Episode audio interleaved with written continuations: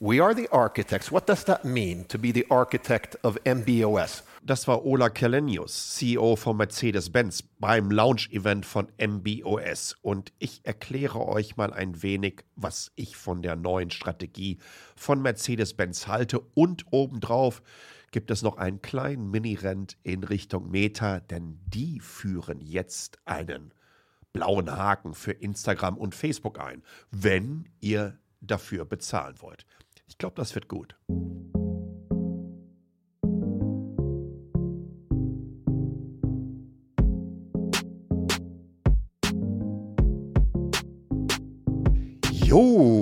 Mensch, Mensch, Mensch, Mensch, Mensch, Mensch, Mensch, es sind wieder spannende Entwicklungen. Und es ist eigentlich eine Ausgabe, die ich in der Form so nicht geplant habe. Denn letztendlich wollte ich die finale Episode dieser Staffel heraushauen. Ja, und dann denken die sich bei Mercedes-Benz, wisst ihr was, wir machen noch einen kleinen Tech. Nee, nee, nee, nee. Vergesst das mal. Das war kein Tech Day, den die da bei äh, Mercedes-Benz durchgeführt haben in Sunnyvale sondern das war eigentlich ein Investors Relation Day. Aber da kommen wir gleich ganz in Ruhe noch äh, zu. Es ist eine zweiteilige Ausgabe heute. Zum einen reden wir über Mercedes-Benz und warum ich wirklich sehr, sehr happy bin über das, was da vorgestellt wurde. Und zum anderen reden wir noch ein klein wenig über Meta. Wir reden nicht drüber. Ihr werdet euch einen Mini-Rant anhören müssen und der beinhaltet eigentlich all das, was ich in den letzten Jahren über die Strategie von Meta, insbesondere in Richtung Facebook, versuche zu vermitteln. Das, äh, das ist kein Innovationsdilemma. Es ist eine unfassbare Innovationssackgasse, mit der du leben musst und aus der dich keine Copy-and-Paste-Strategie mehr herausbefördern wird. Aber als aller, allererstes am Anfang äh, muss ich einen Werbeeinschub reinknallen. Denn die Itemis AG, das heißt diejenigen, die mich jetzt schon seit geraumer Zeit begleiten auf Metacheles, äh, die sind ausgezeichnet worden. Unter anderem, und nicht nur unter anderem, nämlich vom Schirmherr Sigmar Gabriel. Und zwar ist es äh, ausgezeichnet worden zum besten Arbeitgeber im deutschen Mittelstand 2023. Bumm, Mic Drop direkt am Anfang. Äh, es hat eine ganze Menge damit zu tun, dass die Etemis AG, glaube ich, ganz gut zeigt, was Mittelstand in Deutschland so auf die Kette bekommt. Aber nicht nur rein von den Zahlen her und rein, wie erfolgreich man ist, sondern was es auch für eine Unternehmenskultur dafür benötigt. Und das ist ja nicht das erste Mal, dass sie also Top-Arbeitgeber etc. pp. geworden sind. In diesem Fall aber halt der Top-Arbeitgeber oder beste Arbeitgeber im deutschen Mittelstand 2023. Was die Themis AG generell so drauf hat. Das konnte zum einen natürlich auf ihrer Webseite erfahren, ein ganz, ganz tolles Corporate Blog auch, aber ich habe euch auch äh, verlinkt bei mir auf www.metacheles.de Link auf freie Stellen, denn die haben noch ordentlich Stellen zu besetzen. Also wenn ihr Bock habt, die Mobilität der Zukunft, meine Güte, eine bessere Brücke rüber zu unserem Hauptthema kriege ich ja überhaupt nicht mehr auf die Kette. Katsching. Ähm, wenn ihr Bock darauf habt, selbige mitzugestalten, ähm, dann schaut doch einfach mal unter den freien Stellen nach. Und jetzt müssen wir über Mercedes-Benz reden. Also ein, eine die alles überscheinende äh, Marke meines ehemaligen ähm, Arbeitgebers. Lustigerweise habe ich tatsächlich heute ein Digital Life Day Hoodie an äh, vom Daimler noch. Wie lustig. Es war wirklich so nicht geplant ich habe es äh, übertitelt, Mercedes-Benz googelt sich frei. Und das sehe ich wirklich so. Und ich versuche das mal so ein klein wenig äh, auf eine Zeitlinie zu packen. 2015 war für mich karrieretechnisch ein ganz, ganz wichtiges Jahr ich habe nicht nur, wie hieß denn das Ding, ein EUK oder wie auch immer, es war eine Lobbyveranstaltung in Brüssel von den diversen OEMs, die in Europa produzieren. Und da habe ich versucht, die Brücke zwischen Blechbiegern und Softwareindustrie zu äh, schlagen, um zu erklären, was es bedeutet, Teil der Plattformökonomie zu werden, beziehungsweise die Strategien selbiger einfach zu übernehmen. Wenn wir uns einfach mal anschauen, wie sich das Automobil der Zukunft entwickeln wird. Im gleichen Jahr war ich tatsächlich auch noch auf einer Entwicklerveranstaltung in äh, Belarus, in Minsk. Lustigerweise musste ich da sieben Stunden lang in einem Abschiebeknast am äh, Flughafen hocken, weil in meinem Reisepass kein einzelnes Blatt mehr frei war, um das Visum drauf zu packen. Äh, aber auch da ging es schon über Autoritäten. Der, der Digitalminister war Schirmherr der Veranstaltung. Und dann haben sie mich dann nach sieben Stunden da rausgeholt. Es war sensationell. Lustigerweise hatte ich so ein bisschen dieses, ihr kennt diesen Film mit Tom Hanks in Paris, ja? Äh, wo der am Flughafen hängt. Das ist ja eine wahre Geschichte. Und, so ein Déjà-vu-Erlebnis habe ich da gehabt, denn ich hatte kein Internet und nichts, habe dann über SMS mir die Nummer der deutschen Botschaft in Belarus raussuchen lassen, die angerufen, die sagten, ja, wir würden Ihnen super gerne helfen, aber Sie sind ja nicht in Belarus sondern sind im Transit. Und ich denke so, oh meine Güte, übrigens, mit mir saß eine Familie aus Afghanistan schon seit fünf Tagen da drin. Das war dann kein Spaß. Anyways, äh, ich habe genau auf dieser Veranstaltung dann am nächsten Tag, wo ich dann auch dann äh, sprechen durfte, ähm, über die Potenziale für Entwicklerinnen und Entwickler gesprochen. Was es bedeutet, anstatt für eine 500-Dollar-Plattform, für eine 50 oder 100.000 oder 120.000 Dollar Plattform zu entwickeln. Und ebenso in diesem Jahr habe ich die Eröffnungskeynote vom allerersten Digital Live Day beim Daimler gegeben, den es leider nicht mehr ging, äh, gibt. Das war also der Bereich, der für die digitale Transformation innerhalb des Konzerns zuständig war. Und das waren jeweils die gleichen Themen. Und jetzt acht Jahre danach sehe ich, dass sich das zarte Pflänzchen der Idee endlich zu einem validen Produkt und einer validen und langfristigen Strategie entwickelt hat. Übrigens, das liegt natürlich 0,0 an mir. Aber ich glaube einfach, dass es jetzt schon, man hätte es ein bisschen früher äh, auf den Weg bringen können. Nichtsdestotrotz, äh, früher, später, wie auch immer, ich habe innerhalb meines Artikels unter anderem gesagt, dass es in den letzten zehn Jahren bei Daimler bzw. Mercedes-Benz viele, viele wichtige Events gegeben hat. Ähm, sei es die diversen Autonomous Driving Events, Launch von MBUX, erste EV der Neuzeit mit dem äh, EQC, aber vor allen Dingen natürlich auch ähm, der EQS, der wahrscheinlich technologisch das fortschrittlichste Automobil sein dürfte, was ihr heute kaufen könnt. Übrigens, das ist alles subjektiv. Ne? Also bitte seht es mir nach. Take it with a grain of salt. Ich bin da vorbelastet und äh, haue das auch noch mit der entsprechenden Verbundenheit und Leidenschaft raus. Natürlich. Und last but not least für mich dieser, naja, wo man wirklich zeigt, wo Technologieführerschaft in Bezug auf Software, in Bezug auf Computing Performance, in Bezug auf Materialforschung, aber vor allen Dingen Nachhaltigkeit und Effizienz, wie Luxus definiert wird in Zukunft, der EQXX. Aber das hat alles nichts mit dem zu tun, was man da in Sunnyvale rausgehauen hat. Denn ich glaube, das war ein Kurswechsel, der natürlich nicht erst seit gestern läuft, ne, sondern ähm, man musste natürlich entsprechende Vorarbeit leisten, der zeigt, dass diese Firma es endlich begriffen hat. Und endlich ist hier ähm, das Stichwort mit dem dicken Ausrufezeichen. Ähm, ich habe auch 2015, 2016 so in diesem äh, Bereich mal einen Artikel geschrieben, warum die deutschen Automobilhersteller hier Maps von Nokia kaufen sollten, damit sie nicht so abhängig sind von den klassischen Data Mining Konstrukten aus dem Silicon Valley, nicht so abhängig sind ja, ist ja nicht nur das Silicon Valley, sondern wir haben natürlich auch entsprechend oben in Redmond im Staate Washington bei Seattle äh, eine Firma, die auch ganz, ganz gerne Daten mitnimmt, nämlich Microsoft. Und das ist, wie gesagt, bitte ähm, seht es mir nach, wenn ich da so suffisant äh, drüber rede.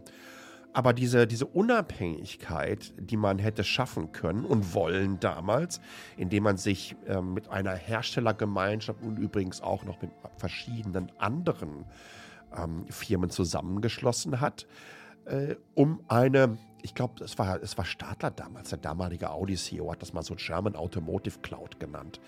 Um, ja, um, um einen Distributionskanal, um eine Plattform zu bauen und den dann im Jahr, wenn wir uns jetzt die ganzen deutschen OEMs zusammen mal zusammennehmen, was sind das, also 16 Millionen Einheiten oder was, die im Jahr rausgepumpt wurden, auf dem Höchststand, auf dem All-Time-High, Ähm, da hätte man sicher eine Alternative hinbekommen können. Aber das riesengroße Problem, und ich glaube, das hat dann letztendlich auch zu dieser Entscheidung geführt, ist, äh, wenn du dich kontinuierlich mit deinen Mit- und Wettbewerbern abstimmen musst und entsprechende Standards festlegen musst, du hast unterschiedliche Entwicklungsstränge, unterschiedliche Geschwindigkeiten von Entwicklung, basierend auf den unterschiedlichen Roadmaps. Bei aller Liebe, das sind einfach zu viele Köche und es funktioniert nicht. Und obendrauf, so sehr ich hier Maps geliebt habe, die fantastisches Kartenmaterial anbieten, was nutze ich jeden Tag? Google Maps. Ich habe auf Google Maps meine ganzen Saved Locations, ich habe Listen angelegt. Ich bin so ein Google Maps Contributor. Ich habe Fotos hochgeladen, die fast 40 Millionen Views mittlerweile haben, weil ich es einfach auch liebe, wenn andere Userinnen und User Fotos hochladen, bevor ich irgendwo hingehe und ich sehe, das kommt jetzt nicht von den Eigentümern dieser Location, das ist nicht von Google, sondern das ist von richtigen Menschen. Und deswegen befeuere ich natürlich auch diese Datenbasis, die Google Maps hat. Und diese Partnerschaft, die jetzt Mercedes-Benz mit Google announced hat, ist für mich so ja ein großer Wink, ich würde nicht sagen Schicksals, aber ein Wink, der so wichtig ist, dass sie begriffen haben, dass Userinnen und User mittelfristig sich auf dem Zeitstrahl eh für das bessere Produkt äh, entscheiden werden. Für das Produkt, was mehr Menschen nutzen, für das Produkt, was mehr Usability hat, für das Produkt, was mehr Daten anbietet und vor allen Dingen mehr Features hat. Und da ist Google Maps im Moment einzigartig. Von daher es musste einfach so kommen. Und das ist kein Ausverkauf eines deutschen Herstellers. Die Strahlkraft der Marke an sich bietet, glaube ich, genau all das, was auch gerne ein Google hätte. Ja, ich glaube, das geht in beide Richtungen. Du hast hier Mountain View, du hast hier Sunnyvale, die hocken ja seit vielen, vielen Jahren schon nebeneinander. Tatsächlich ist, glaube ich, äh, Mercedes-Benz länger im Silicon Valley als Google. Und jetzt kommen die beiden zusammen und profitieren voneinander. Das ist eine langfristige Partnerschaft. Das ist die richtige Partnerschaft. Und das zeigt mir, dass die Plattformdenke bei Mercedes-Benz inzwischen ganz, ganz anders Einzug gehalten hat. Die Art und Weise, wie sie es geschafft haben, die, den, den Brückenschlag der Cloud zu nutzen, um die Software von der Hardwareentwicklung zu entkoppeln, um endlich es hinzubekommen, flexible, skalierbare Systeme Systeme in ihre Fahrzeuge und natürlich dann auch entsprechend in die Entwicklungsstrategien zu bekommen. Das bedeutet, dass man ja von, von, von den großen Tech-Unternehmen hier gelernt hat. Das bedeutet, dass man endlich diese Erfolgsstrategien dieser großen Konzerne, die die letzten 20 Jahre unsere Gesellschaft und Industrien wie Tsunamis überschwemmt haben, dass man das begriffen hat und dass man sich dachte, meine Güte, äh, wir lernen von den Besten. Und das ist für uns die Möglichkeit, um in Zukunft unser Kernprodukt ganz neu und anders zu monetarisieren. Und das ist ja letztendlich Plattformökonomie. Mein iPad wird mittlerweile fünf Jahre alt. Und immer noch macht Apple Geld damit. Ja, also mit mir als Endkunde, indem ich Apps kaufe und die ziehen sich 30% Provision rein, indem ich irgendwelche zusätzlichen Service abonniere. Ich habe gerade irgendwie die Arcade äh, abonniert. Niemals gedacht, dass ich irgendwie 5 Dollar im Monat für so ein paar Double Games ausgebe. Mittlerweile denke ich mir aber, wow, ey, Ease of Use. Es ist so einfach für mich, das dann entsprechend zu nutzen und nicht irgendwie noch zusätzlich Geld zu bezahlen. Und das bedeutet auch, dass wenn ihr euch dieses Gesamtevent anschaut, was da in Sunnyvale stattgefunden hat, wo äh, äh, natürlich die jeweiligen Entwicklungsleiter, die jeweiligen ähm, Chief äh, Software Officer, Chief Technology Officer und natürlich auch der CEO und Chief Marketing Officer entsprechend nach und nach erklären konnten, was sie von dieser Entwicklung halten und wie sie sich strategisch positionieren und wo die Reise hingeht. Ähm, was ich aber vor allen Dingen spannend finde, ist, dass der Chief Financial Officer, nämlich der Harald Wilhelm, zum Schluss eigentlich das abgerundet hat. Denn das war für mich so eine, wie ich schon sagte, Investors Relation äh, Geschichte gewesen. Denn hier wurde ganz klar aufgezeigt, welche Potenziale für diese Company und für diese Marke in Zukunft entstehen werden.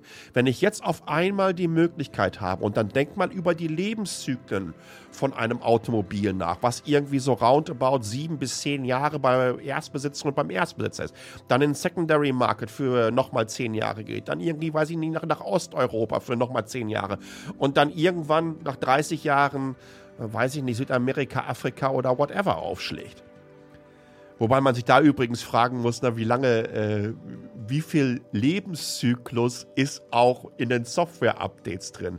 Im Moment ähm, schweigt sich die Automobilindustrie und übrigens auch Mercedes-Benz oder hüllt sich entsprechend in Schweigen. Also das würde ich gerne nochmal erfahren. Wie lange sind Updates und Security-Updates und ähm, ja, neue Features und so weiter anbieten? Vielleicht für immer, solange du die Kiste hast. also, ich glaube ganz klar, da wird es Softwarepakete geben. Das haben sie auch in einer gewissen Art und Weise schon angedeutet. Ich meine, wenn ich mein Apple Care nutze auf dem Mac, dann zahle ich auch irgendwie 79 Dollar oder so im Jahr dafür, äh, dass ich zum Service Center gehen kann und die das dann einfach ähm, kostenpflichtig für die entsprechend reparieren. Und was ähnliches wird es da auch geben. Aber jetzt hat man einfach die Möglichkeit, über viele, viele Jahre diese Plattform zu monetarisieren. Da hat man entsprechende Partner sich ins Board geholt. Da hat man sich, ähm, also die klassischen, die wir schon kannten, unter anderem. Äh, ich glaube, Sync ist das, die für verschiedenste Streaming-Angebote nicht erst seit gestern drin sind. Äh, Faurecia hat einen App Store am Start. Äh, da hat man unter anderem TikTok äh, mittlerweile angekündigt. Da bin ich mir im Moment aufgrund der geopolitischen Entwicklung nicht ganz so sicher, ob das so eine schlaue äh, Wahl war wenn man bedenkt, ähm, dass gerade in der EU es mittlerweile verboten wird, dass äh, die Mitarbeiterinnen und Mitarbeiter äh, diese noch auf dem Diensttelefon haben. Ich werde ein bisschen vorsichtig. PR-technisch war das natürlich äh, eine richtige Entwicklung. Übrigens in den USA sieht das ähnlich aus. Also äh, ja, und Angry Birds gibt es offensichtlich auch noch, aber das sind ja nur kleine Beispiele. Also da wird eine ganze, ganze Menge kommen und das ist einfach spannend. Wahnsinnig viel Potenzial für Mercedes-Benz endlich haben sie es auf die Kette bekommen und endlich begreifen sie damit, ähm, wie das Automobil der Zukunft positioniert werden muss. Flexibel, userzentrisch und vor allen Dingen von der Monetarisierungsidee weitaus langfristiger als die, ich weiß nicht, Zehntausender, 50.000er Inspektion oder als sie dir früher nochmal eine DVD-ROM mit neuem Kartenmaterial reingeschoben haben. Also von daher Hut ab, alles richtig gemacht. Ich bin gespannt, was wir Mitte des Jahrzehnts sehen werden. Übrigens auch die Partnerschaft mit Lumina, leider Hersteller. Da wissen wir, in welche Richtung es geht bezüglich des ähm, automatisierten und vollautomatisierten Fahrens und natürlich die langfristige Partnerschaft für Nvidia, da braucht man eigentlich gar nicht mehr drüber reden. Ich denke mal so 2024 oder 2025 werden wir dann ganz, ganz spannende Plattformen sehen. Last but not least, äh, und das können wir relativ schnell abwischen bei aller Liebe. Ich habe es übertitelt, Meta hakt sich ab. Äh, also, es gibt jetzt einen Verifizierungshaken oder der wird eingeführt für Facebook und Instagram. Die haben also das Twitter-Prinzip äh, kopiert. Twitter, das ist die Firma, die gerade keine Miete mehr für ihre Offices bezahlt, deswegen verklagt wird. Das ist äh, die Firma, die den internen Slack-Kanal abschaltet und ihren Entwicklern und Entwicklerinnen erzählt, äh, es würde an Erwartungsarbeiten liegen, was wo jeder weiß, dass es einfach Bullshit ist. Und das ist die Firma, die Möbelar versteigert. Ja, äh, die dann auf die tolle Idee kommt, äh, dass Menschen doch jetzt äh, für so einen äh, blauen Haken bezahlen sollten, der lustigerweise von ganz vielen russischen äh, Propagandatrollen genutzt wird, um mehr Reichweite zu bekommen. Sensationelle Idee, sowas zu unterstützen. Und da hat sich Meta gesagt, meine Güte, wir sind in gewissen gesättigten Märkten mittlerweile unterwegs. Ja, äh, wir können insbesondere in den Hochumsatzmärkten, also wo verdiene ich pro User am meisten, eigentlich nicht mehr wachsen. Äh, anstatt wir spannende, interessante neue Features, die mehr Engagement, die wieder vielleicht auch Userinnen zurück auf die Plattform holen, entwickeln. Machen wir nochmal so einen Verifizierungshaken und äh, holen vielleicht ein bisschen mehr Geld aus denen heraus, die glauben unbedingt so einen blauen Haken im Profil haben zu müssen. Äh, man kann das auf der einen Seite komplett unterstützen und sie sagen, ey, Moment mal, wenn wir verifizierte Accounts haben mit Pass und mit Kreditkarte, dann überlegen sich viele Verwirrte vielleicht zwei oder dreimal, was sie da posten werden. Äh, weniger Minderjährige würden auf die Plattform kommen, insbesondere wenn das irgendwann mal ein Muss wird, man das unter eine Paywall packt. Und ähm, die Tracking- und Werbeindustrie, also diese Kombination aus beiden, äh, würde mittel-langfristig an Bedeutung verlieren. Man kann sich natürlich auch die ultimative Sinnfrage stellen, äh, wann bezahlt Meta die Nutzer dafür, dass diese sich bereitwillig über ihre persönlichen Daten monetarisieren lassen? Ja, also bei aller Liebe, wenn ihr jetzt noch dafür bezahlt, dass die euch verkaufen, dann weiß ich gar nicht mehr, was da zwischen den Ohren losgeht, beziehungsweise ob man da nicht mal einmal ordentlich durchspülen sollte beim Hals-Nasen-Ohrenarzt. Ähm, ich halte es für einen verzweifelten Versuch, neue Erlösquellen anzuzapfen. Und vielleicht ist das sogar ein weiteres Beispiel dafür, dass es langsam aber sicher mit dem goldenen Zeitalter der klassischen sozialen Netzwerke zu Ende geht. Ich freue mich nach wie vor, wenn ihr mir Feedback gebt. Und äh, Feedback hat es gegeben. Und das hören wir uns jetzt mal kurz zusammen an. It's go time! Hallo Sascha, Christoph hier.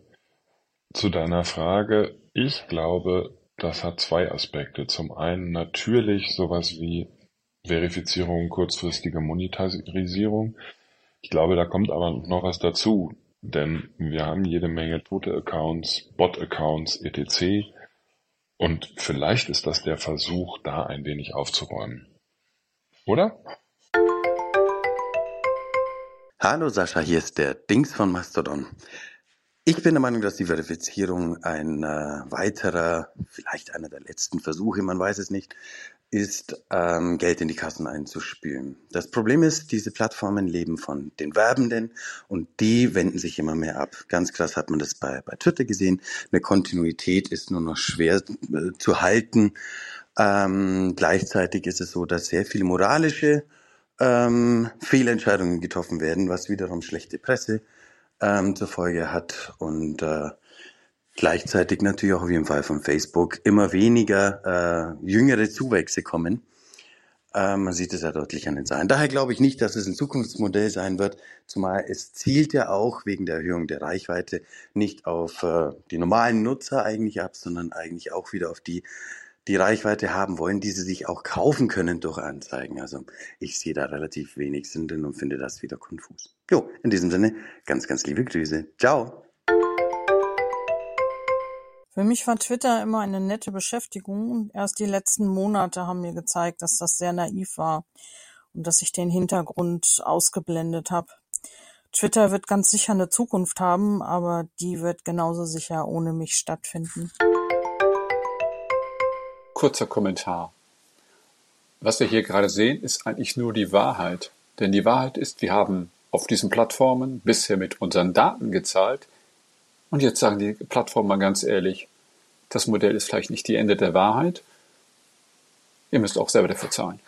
Und wenn ich mir anschaue, äh, die Geschäftsmodelle von anderen Systemen oder von anderen Produkten, dann ist es hier, Achtung, selbst bei einer Tageszeitung so, dass der Preis sich aus dem Abopreis, Werbeanzeigen und anderen Dingen zusammensetzt. Und warum soll nicht auch für Social Media Plattformen eine solche Kombination völlig okay sein?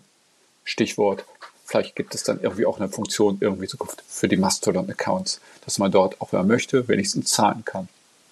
Vielleicht führt das Ganze auch dazu, wie bei anderen Free-to-Play-Computerspielen oder ähnlichen Dingen, dass sich die äh, Entwickler Gedanken machen, wie mache ich mein Spiel, also in dem Fall meine Plattform, so attraktiv, dass die Leute auch bereit sind, freiwillig dafür zu zahlen. Und das Einzige, was dem momentan einfällt, ist Reichweite. Reichweite, die durch andere Algorithmen geschickt wird. Das war's von mir. Ja, vielen Dank, äh, Petra, Christoph, Tobias und Gerhard. Äh, interessante Perspektiven dazu, wie Meta und wie Twitter entsprechend weiter monetarisieren wollen und müssen und können und vor allen Dingen auch dürfen. Offensichtlich macht es ja auch genug Leute mit. Äh, ich finde das von Gerhard zum Schluss wirklich äh, ganz, ganz spannend. Es ist einfach die Wahrheit. Vielleicht merken Sie, dass es mit dem klassischen Modell so nicht mehr weitergeht. Wenn ihr übrigens auch Feedback hinterlassen wollt auf Metacheles und selber hier entsprechend im Podcast auftauchen wollt, beziehungsweise auch im Newsletter, da könnt ihr das auch nochmal entsprechend anhören als Embedded Audio, dann macht das doch einfach. Es ist ganz, ganz simpel. t.ly slash hallo. Das deutsche Hallo, kleingeschrieben. t.ly slash hallo. Es ist so ein URL-Shortener, der bringt euch auf Speakpipe und das könnt ihr einfach im Browser nutzen, ob auf dem Desktop, auf dem Laptop oder in eurem Smartphone oder Tablet. Da drückt ihr einfach auf Record. Ich bekomme eine Nachricht und dann seid ihr beim nächsten Mal mit dabei. Ich freue mich drauf. Ansonsten, wir sind mittlerweile bei weit über 500 gepflanzten Bäumen weltweit im kleinen Metacheleswald. Und das hat mit euch zu tun, die hier dieses Format unterstützen. Vielen, vielen Dank. Es geht jetzt mittlerweile so langsam an runde Zahlen äh, an Supportern, die für Metacheles zahlen, die meine Arbeit hier unterstützen, die natürlich dann auch die Artikel lesen können, denn nächsten Monat gibt es neun, die hinter der Paywall liegen. Also es ist kein Muss, Podcast wird immer kostenlos bleiben. Ansonsten findet ihr alles auf www.metacheles.de. Und ich freue mich natürlich, wenn ihr mich dabei unterstützt, die ganze Nummer weiterhin so unabhängig raushauen zu können, wie es nur geht. In diesem Sinne, vielen, vielen Dank fürs Zuhören. Es hat wie immer sehr viel Spaß gemacht. Viele, viele Grüße an die ehemaligen Kolleginnen und Kollegen in Stuttgart und anderswo auf der Welt. Äh, Glückwunsch äh, zu eurem Lounge und äh, an die, die ich seit vielen, vielen Jahren beim Meta kenne. Ähm, ich ich drücke euch wirklich die Daumen, äh, dass ihr da die Kurve bekommt. Ansonsten bitte lasst mir ein Like da äh, auf den verschiedenen Plattformen und über persönliches Feedback, insbesondere Apple Podcast und Spotify, freue ich mich natürlich. Und wenn ihr meint, dass die Ausgabe wieder so gut war, dann teilt die doch ganz einfach mit eurem Netzwerk. Ansonsten bleibt gesund und ähm, bis zum nächsten Mal. Ciao.